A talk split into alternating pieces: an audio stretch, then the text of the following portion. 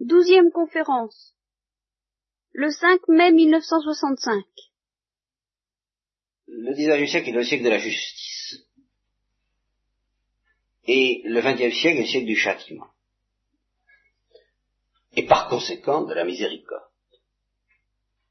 La, lumière dont nous avons spécialement besoin au, 19e, au XXe siècle, c'est la lumière de la miséricorde.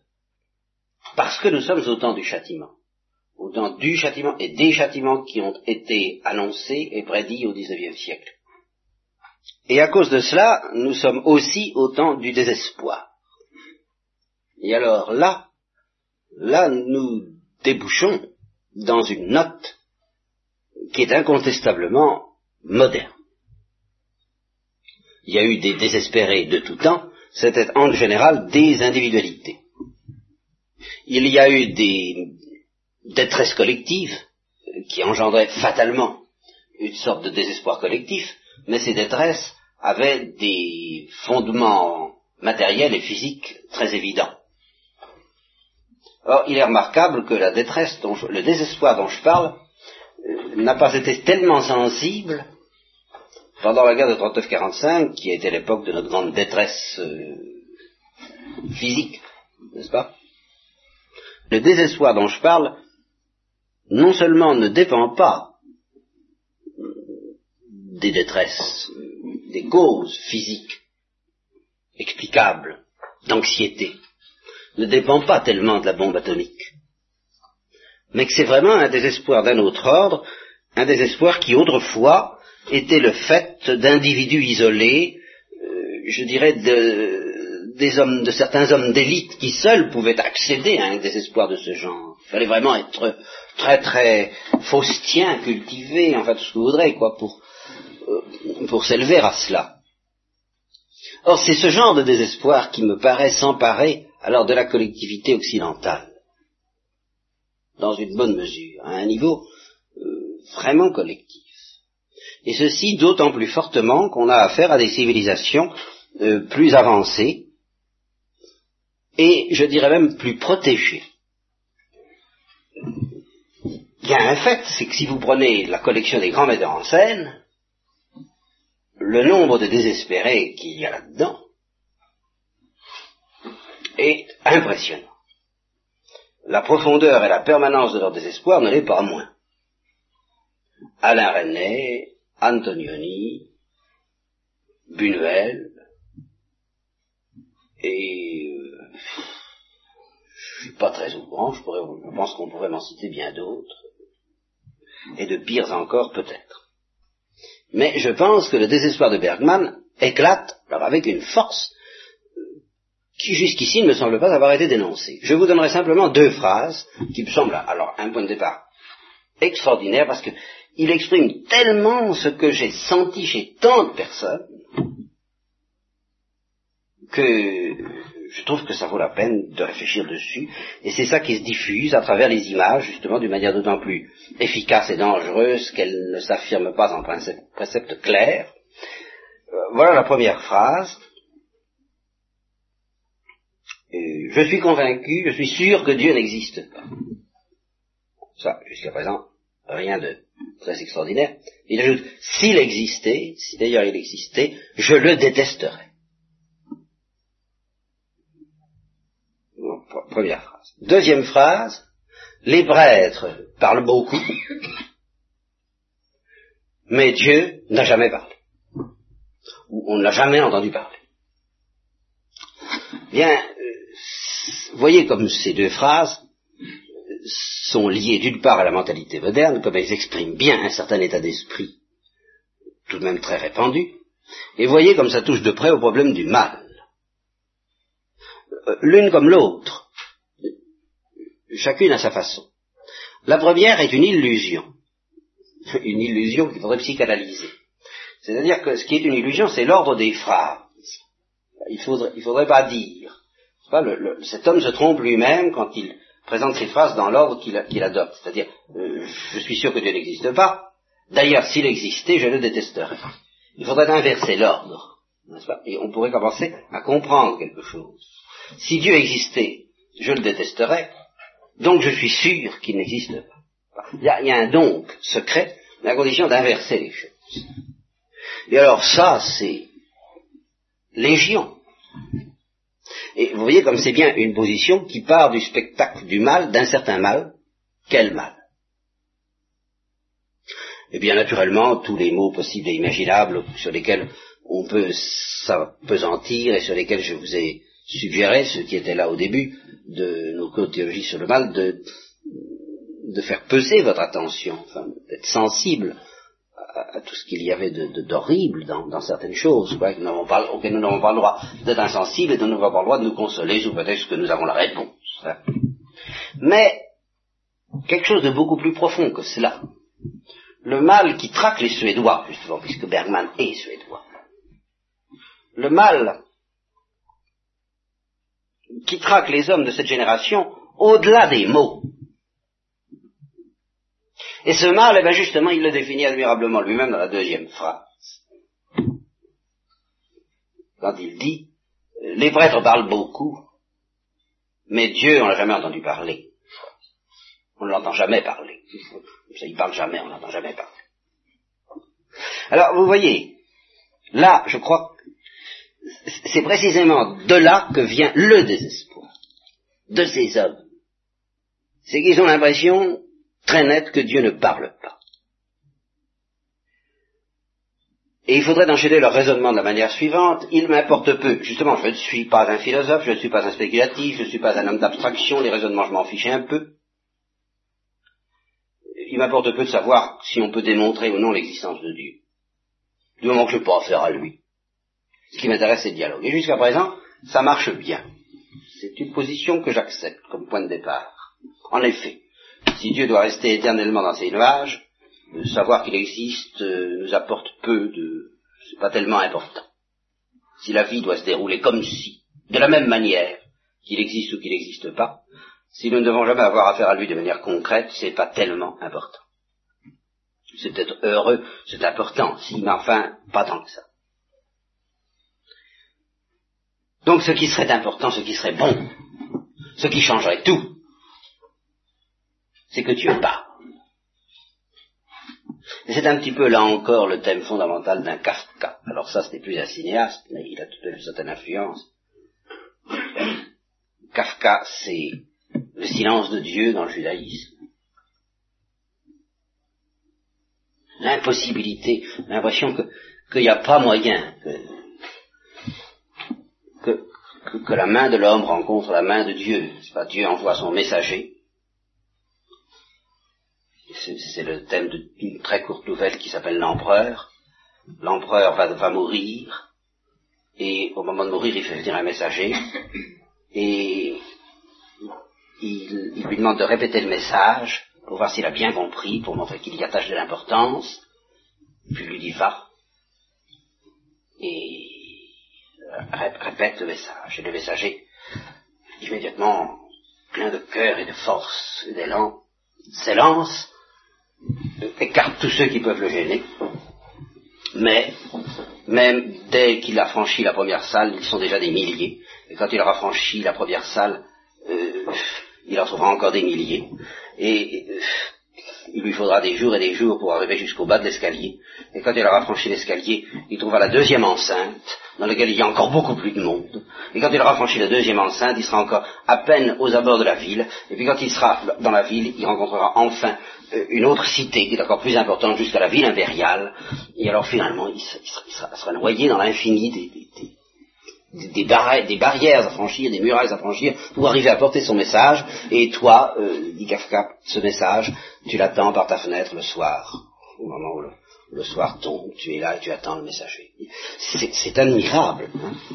Mais ça, et ça exprime de manière poignante, au fond, ce qu'est la détresse de l'homme moderne. Je crois que c'est, c'est ça. Ils attendent, ils ont l'impression que, que la voix ne parle pas. Celle qui devrait parler. Et il y a un autre conte de Kafka, très court également, celui d'un vieux paysan. Et alors ça, ça concerne la loi. évidemment, c'est très juif. Mais enfin, on peut transposer. C'est un château qui représente la loi. et il y a un paysan qui approche, et il, se, il rencontre un, garde qui est là, et il demande au garde, est-ce que tu peux me laisser entrer? Et le garde lui dit, pas maintenant. Est-ce que tu pourras me laisser entrer plus tard? Peut-être, ça je ne dis pas. Mais pour le moment, tu ne peux pas entrer. Alors, euh, paysan euh, est tout de même très attiré. c'est dur d'accepter de ne pas entrer là-dedans. Alors il, regarde, il essaie de mettre son nez,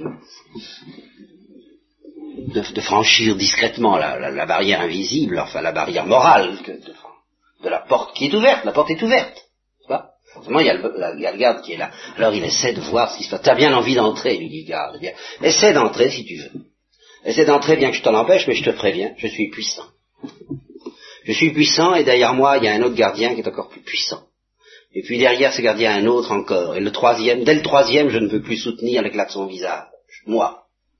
Et il y en a encore des, centaines et des centaines derrière. Et si tu arrives, eh bien, à ton gré. Alors le paysan dit non, je vais quand même attendre. Alors, c'est ça. Et puis, euh, dix ans après, il demande au est-ce que je peux entrer? Pas encore. Pas maintenant. Et puis petit à petit, il vieillit, il reste là, au pied de la porte, puis sa barbe, euh, il commence à avoir de la barbe, puis ses yeux, il perd sa vie, il, perd toute force, sa voix n'est plus qu'un murmure, le garde est obligé de se pencher pour l'entendre, et il lui demande toujours est-ce que je peux entrer? Pas encore, pas maintenant. Et alors tout à fait à la fin, au moment où il va mourir, le garde lui crie dans l'oreille parce qu'il n'entend presque plus. Bon, ben je te préviens, n'est-ce pas? Euh, Un seul pouvait entrer, c'était toi. Mais maintenant je vais fermer la porte. Je ne peux pas, pour ma part, être sans euh, être insensible. Il y a cette immense, cette immense détresse qui vient de l'impression que en somme, il y a quelqu'un qui ne veut pas parler, ou il, y a, une impossibilité pour que, Dieu parle. Et c'est la même chose que crie Bergman. On entend beaucoup parler les prêtres, mais Dieu, lui, ne parle jamais. Alors, au plan chrétien, qu'est-ce qu'il faut dire à ce sujet-là? Qui est au fond le vrai problème du mal. Le mal, c'est ça, voilà ce que je veux dire. Mais le mal, c'est lui qui ronge, qui corrode les, cœurs actuels, c'est ça, c'est l'impression que Dieu ne parle pas. Or, justement, le, premier sursaut que j'ai eu en lisant cette parole, c'est que justement, le prêtre, lui, il sait que Dieu parle. Il est, placé pour le, il est bien placé pour le savoir. Parce que, assez normalement, le prêtre peut témoigner, s'inscrire en faux contre la parole de Bergman, en disant je connais des gens à qui Dieu parle. C'est la première chose que peut dire le prêtre. Et justement, enfin c'est la première idée qui m'est venue, c'est que le prêtre peut établir un lien entre les gens à qui Dieu parle directement et qui existent, et qui sont bien plus nombreux qu'on l'imagine dans le monde. Et puis ceux qui ont l'impression que Dieu ne parle pas. Le prêtre peut faire le lien, au fond, c'est son rôle de prophète. Et tout le sens du message du prêtre, c'est justement pas de dire, c'est pas de parler lui-même, mais c'est de dire, mais je vous assure que Dieu parle.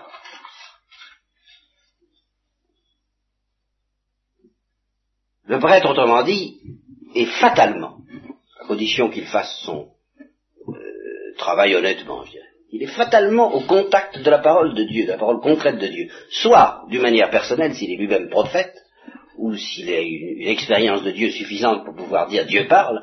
Qu'est-ce que ça veut dire Dieu parle? D'ailleurs Nous allons y revenir tout de suite, parce que c'est ça au fond le plus, le plus difficile, le plus mystérieux à comprendre. C'est toute l'affaire. Soit, au moins, même s'il n'a pas cette expérience, et même s'il n'est pas prophète, et même si pour sa part, euh, si on lui demande de parler de Dieu, il se sent beaucoup plus prêt à faire des cours de théologie ou de, prédication un peu, en effet, du genre de celle que Berman trouve que ben, il parle beaucoup, il parle beaucoup, hein, mais tu poses, tu c'est tout ce que tu sais faire. Même si c'est ça, hein, ce qui peut arriver. Le prêtre peut dire, il est fatalement, je dis s'il fait son travail honnêtement, en contact avec des gens à qui Dieu parle. Voilà. Et il peut vous dire ces gens existent. Est-ce que vous voulez vous raconter ce que vous voudrez, ils existent? Voilà, ils existent, je peux vous donner leur adresse. Enfin, communauté religieuse, euh, par exemple. Enfin, ça, ça existe. Le, le courant passe. Alors, qu'est-ce qu'on va en faire de cette affirmation du prêtre? Ben, On va en faire ce qu'on va vouloir, et c'est ici que la liberté de l'homme tout de même commence à intervenir de manière sérieuse. Et c'est ici que je ne peux pas considérer ce désespoir des hommes aujourd'hui, si profond qu'il soit, comme euh, dénué de toute espèce de péché. Il y a une part où ce désespoir n'est pas pécamineux. Il y a une part où il y a une base, si vous voulez. Ce désespoir a une base. Et cette base, je la distinguerai du désespoir en l'appelant la détresse. il y a une détresse.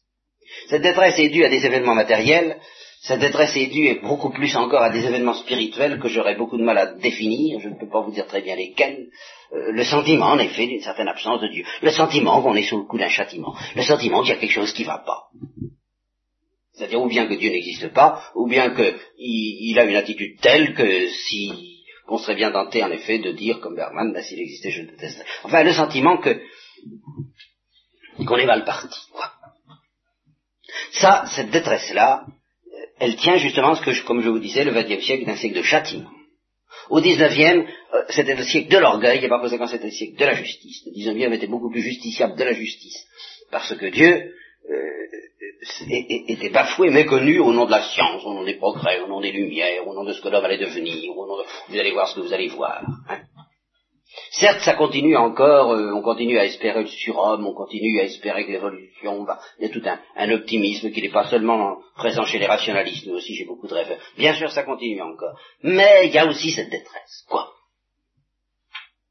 Et dans la mesure où il y a cette détresse, il y a là quelque chose qui finalement est une base de, de départ, quoi, pour, pour trouver Dieu. C'est pas la réponse au problème du mal, parce que la réponse au problème du mal, c'est Dieu. Hein, c'est, Dieu en personne, c'est pas une réponse.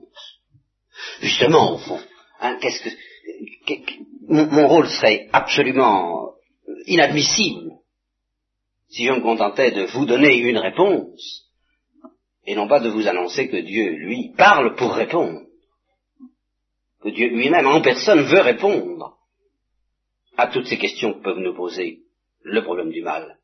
Bon, ça va, d'accord. Non seulement d'accord, mais je suis absolument convaincu, dans la perspective d'une Thérèse de l'enfant Jésus, que toute cette détresse crée de la part de Dieu un, besoin immense de, miséricorde, de, comme le Christ disait pour Jérusalem, le désir de, serrer tous ces pécheurs et tous ces désespérés dans ses bras, comme une poule rassemble ses enfants sous ses ailes. Voyez, ça, je, je suis convaincu que ça est. Mais, là où évidemment ça ne marche plus, c'est quand cette détresse se transforme en un refus d'espérer. Et alors qu'est-ce que ça veut dire espérer? C'est là où effectivement on peut avoir l'impression que Dieu en demande beaucoup, mais aussi on peut avoir l'impression que les hommes qui demandent une réponse à Dieu en demandent beaucoup et d'une manière qui n'est pas admissible.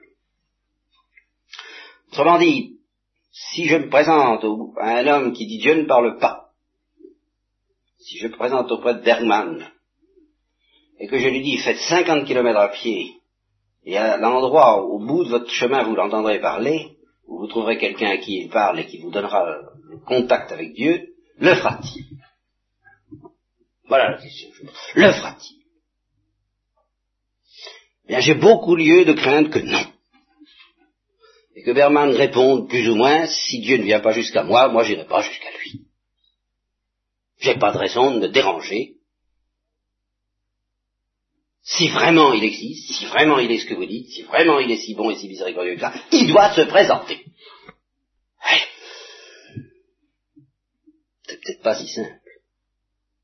Mais je crois que cette attitude, euh, finalement, qui veut faire comparaître Dieu devant notre justice, qui part d'une espèce de principe rancunier que Dieu veut se taire, et par conséquent c'est pas la peine de se déranger, existe. Car je parle de 50 kilomètres à pied, mais c'est qu'une figure. La, distance à parcourir pour aller entendre Dieu est une distance morale. C'est une attitude intérieure qui répond très exactement à la parole perpétuelle de l'Évangile. Cherchez et vous trouverez.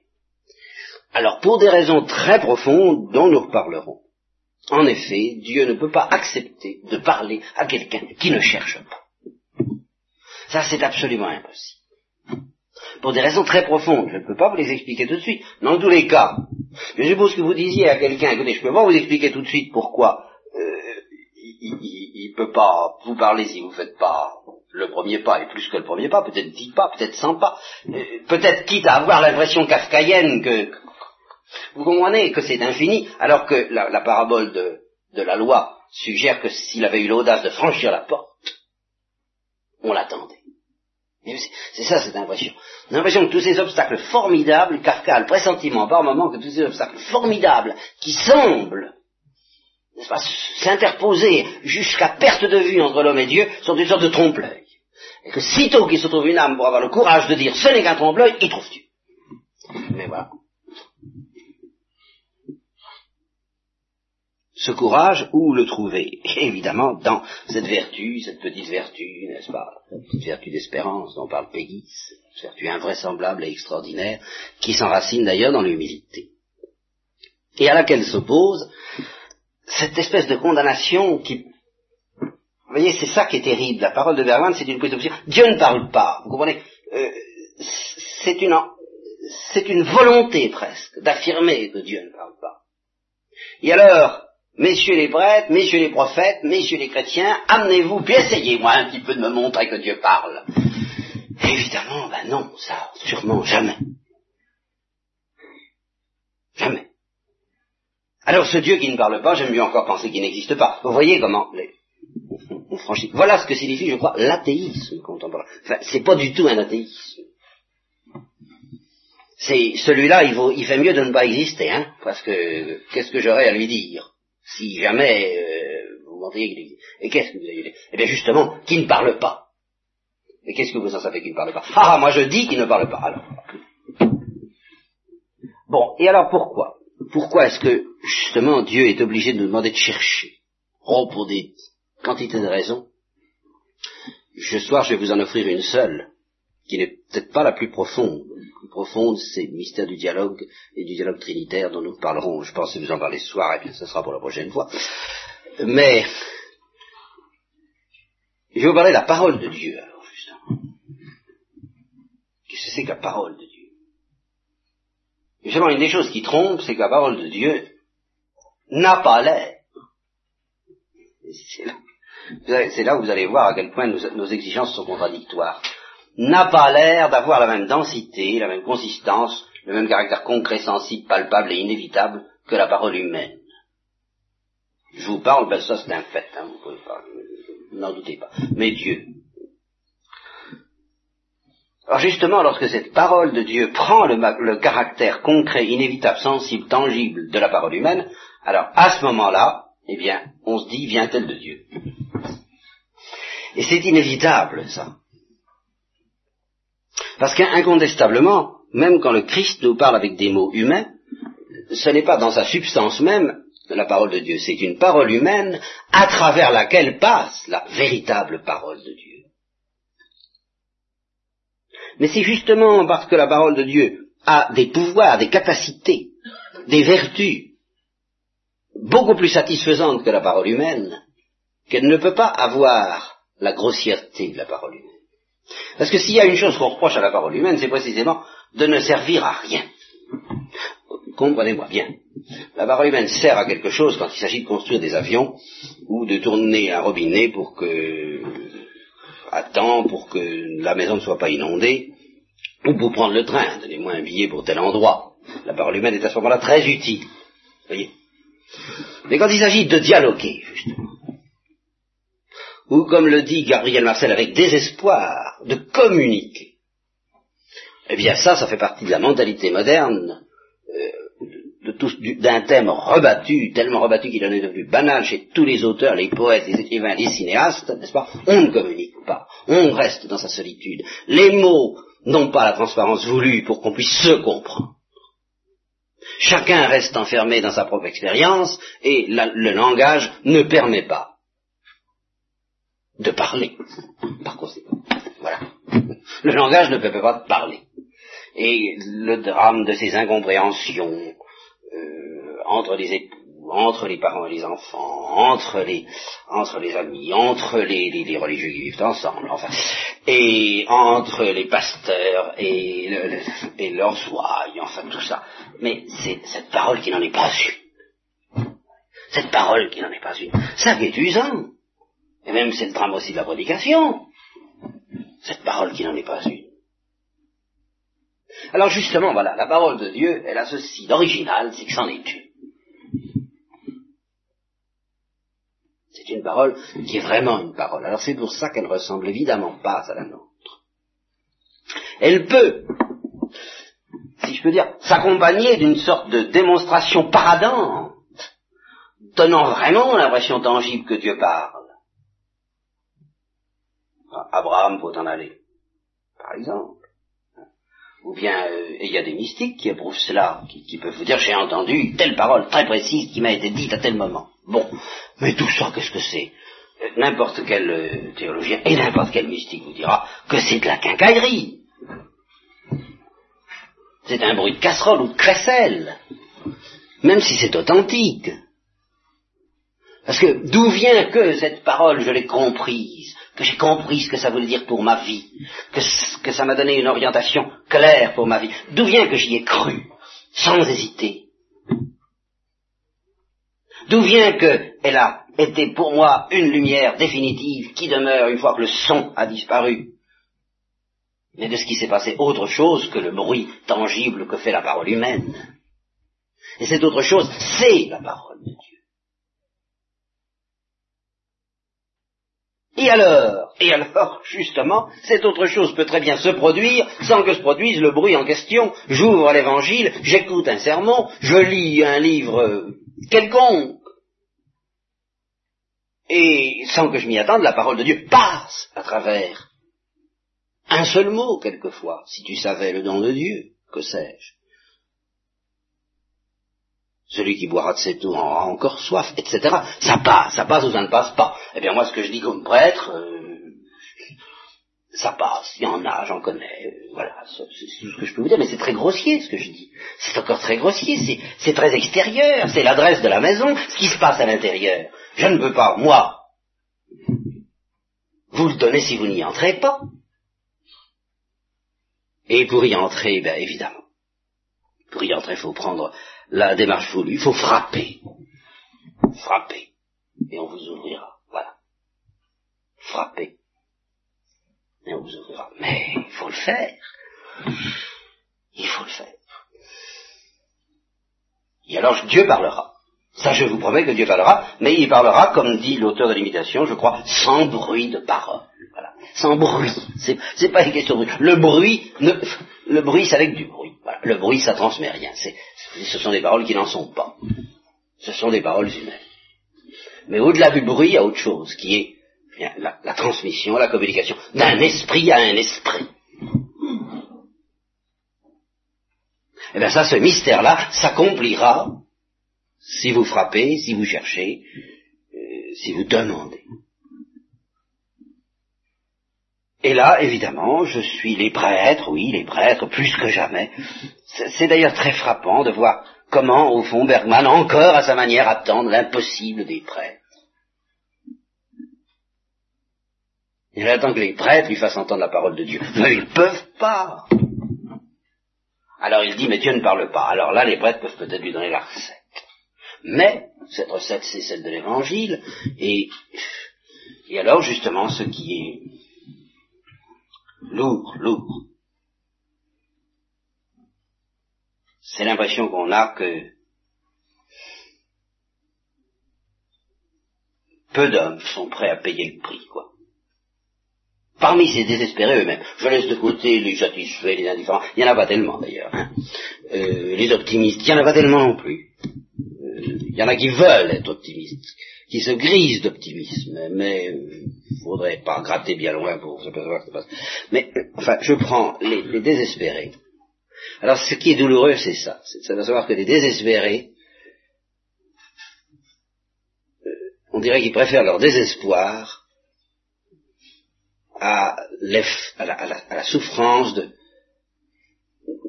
d'aller frapper à la porte, quoi. Pour que, pour qu'il s'arrache à cette euh, rigidité cadavérique du désespoir, si je veux dire, cette contraction, celui qui dit non, il n'y a rien à espérer, il n'y a rien à attendre. Comme dit euh, Zambano à Gelsomina, euh, je ne sais pas à propos de quoi, il n'y a rien. Penser, pourquoi que tu me demandes de penser? Même penser, il n'y a rien à penser, voilà. Il n'y a rien à penser, c'est encore pire. Mais c'est ça, quoi. Il n'y a rien à vivre,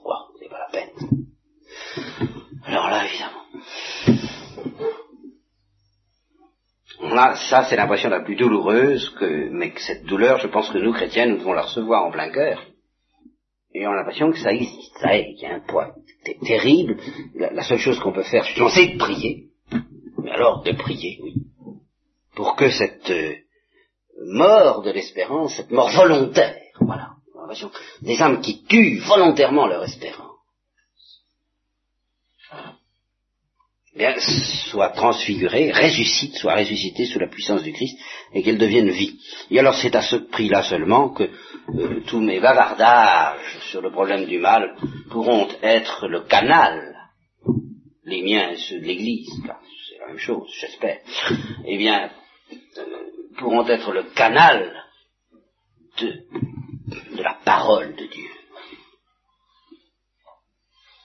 Parce que ça, c'est. Vous voyez, c'est ce cri qui m'est venu à l'esprit. Vous voyez, il y a des choses, il y a des attaques contre le Christ, contre Dieu, contre la vérité, contre le Christ, enfin contre l'Église, qui vous, qui, laissent dans le trouble quelquefois, plus ou moins longtemps, mais enfin, ça, ça tient à disposition du sujet. Il m'est arrivé d'être euh, troublé, euh, blessé, vulnéré par, par des attaques contre la vérité, contre le Christ, de dire, ah, oui, enfin de me raccrocher, de me dire non, non, tout ça, enfin d'avoir du mal quelquefois, d'être ébranlé, quoi. Là, vraiment, non, je peux pas dire, mon, cri a été spontané, évident, éblouissant, solaire, vous comprenez Mais si Dieu parle, je le sais, ça. ça je, je, je connais, je vais vous donner l'adresse. Voilà. Ça, et là, c'est là où je me suis dit, bah oui, effectivement, c'est le rôle du prêtre, c'est vraiment d'être l'intermédiaire entre cette parole de Dieu et ceux qui ne l'entendent pas encore. Et elle est intermédiaire provisoire, il faut arriver à l'entendre soi-même. Cette parole de Dieu ne se fait pas entendre, bien sûr, comme, encore une fois, comme les paroles humaines.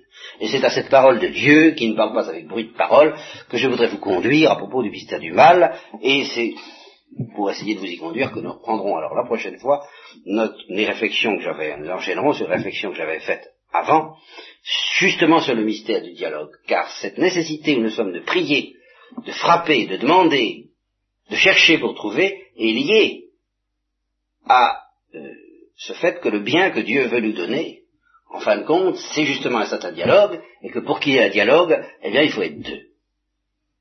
Il faut vivre à deux. Et que c'est pour ça que celui qui dit, mais Dieu n'a qu'à me donner ce qu'il veut me donner, se condamne, par la même, détruit, tue à l'avance ce que la même que Dieu veut lui donner, puisque Dieu veut lui donner un dialogue, et que Dieu lui répond, mon pauvre vieux, je peux pas, ça, je peux faire tout seul. Il faut que tu y mettes du tien. du tien? Voilà.